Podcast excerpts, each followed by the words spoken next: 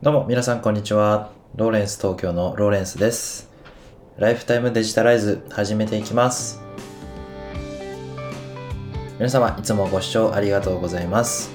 このポッドキャストではデジタルなものに魅力や親しみを感じ、毎日をもっと楽しくデジタライズということをコンセプトに、最新のニュースやコンテンツの情報から僕なりの考えを配信させていただいて、リスナーのあなたが毎日を元気に送れるような情報をお届けしております。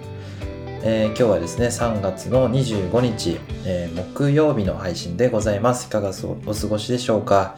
えー今日もですね元気に過ごしてまいりましょう。えーと前回の、え放送にコメントをいただきましたのでご紹介したいと思います。えーと第84回の「できないことができるようになったことを積み重ねる」というタイトルでヒマラヤの企画ですね。卒業できないっていう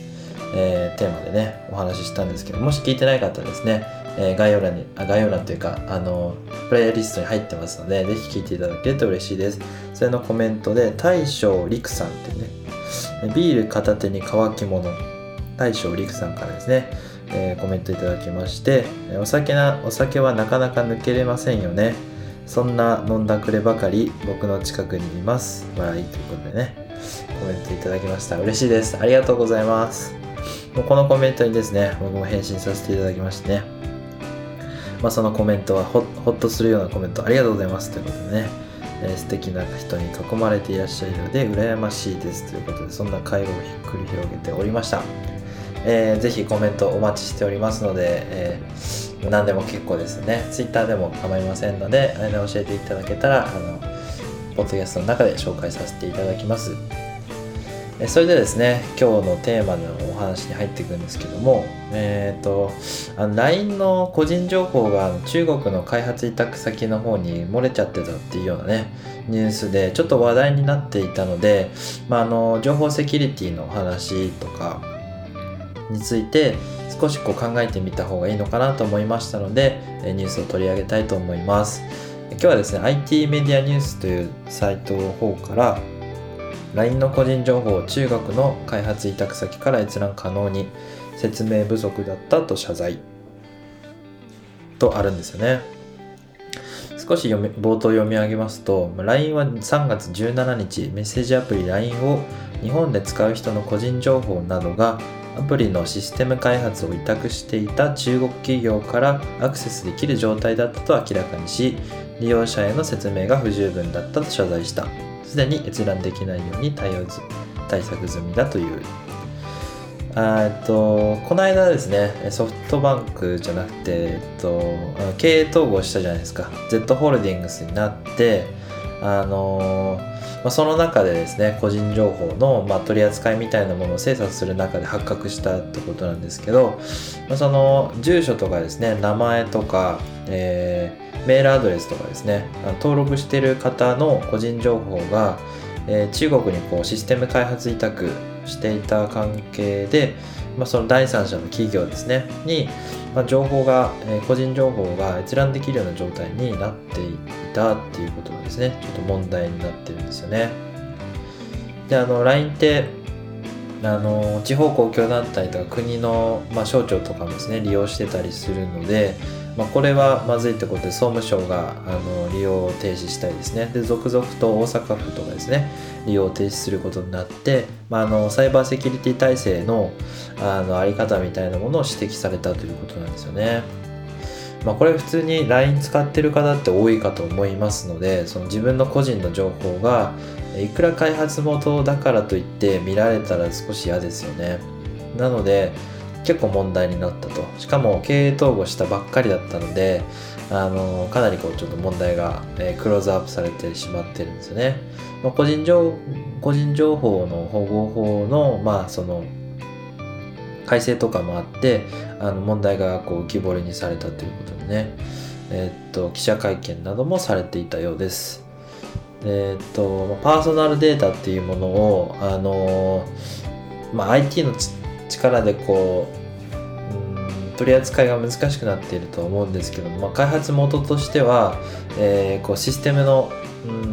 まあ、回転を速くしなきゃいけないということで、まあ、グローバルにですね人件費の安いところに依頼したりですとか技術力が高いところに依頼して、ま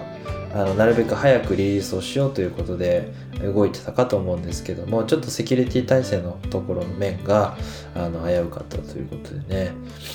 ちょっと怖いニュースだなというふうに思ってで自分のあの LINE の情報が抜けてその見られる状態になってたかどうかとかちょっと分かんないんですけどやっぱりその情報セキュリティっていう部分はあの普通にこう過ごしてる中であの忘れがちなんですけども改めてこう大切なことなんだなっていうことをあの感じますよね。例えばこれが悪意のある第三者の手に渡ってしまったとしたら全部自分のメールアドレスとかあの住所とかえー、と名前とかですね漏れてたってことになりますのでであの個人情報のその日本の法律の外にある、えー、と国とかに委託されているとその業務契約どのように結ばれてたかとかがあの非常に重要になってくる問題だと思うんですよね。で実際の契約上としてはあのそもそも LINE とユーザーの間では、まあ、本人の同意があればということで、えーとまあ、その第三者の、えーまあ、個人情報が、えー、行く場合がありますみたいな書き方をしてあったんですけども、まあ、ユーザーにとっての説明が不十分だったっていうのをこう認めたわけなんですよね。まあ、確かにそんなことを想像だにもしないことだったんであの確かになっていうところですよね。まあ、今後ですねサイバーセキュリティのこうえー、まあ、LINE とても大きな会社ですのでサイバーセキュリティの、えー、こう対策みたいなものがこう委託先でも、えー、こう気をつかなきゃいけないということがですね話題になって、まあ、今後も、まあ、そういった情報セキュリティの話が、えこうなんでしょうきちんと守られるような状況を体制作られていくのかなというふうに思います。まあ、今日はですね、あのサイバーセキュリティということで、ちょっと堅苦しいお話になってしまったんですけども、えー、LINE のえーと、中国に開発委託をしてた時にアクセスできるような状態になってしまったということでね、えー、お話を取り扱いさせていただきました。まああのアプリですね使ってたりすると思うんですけども、まあ、こういう危険性もあったりするってことを今一度ね認識しておくと普段のこう何て言うんでしょう油断みたいなものがなくなって、まあ、気をつけ自分が気をつければどうやって気をつければいいかっていうとこちょっとあるあるかとは思うんですけども、まあ、そういう可能性もあるってことを、えー、覚えておくといいかもしれないですね。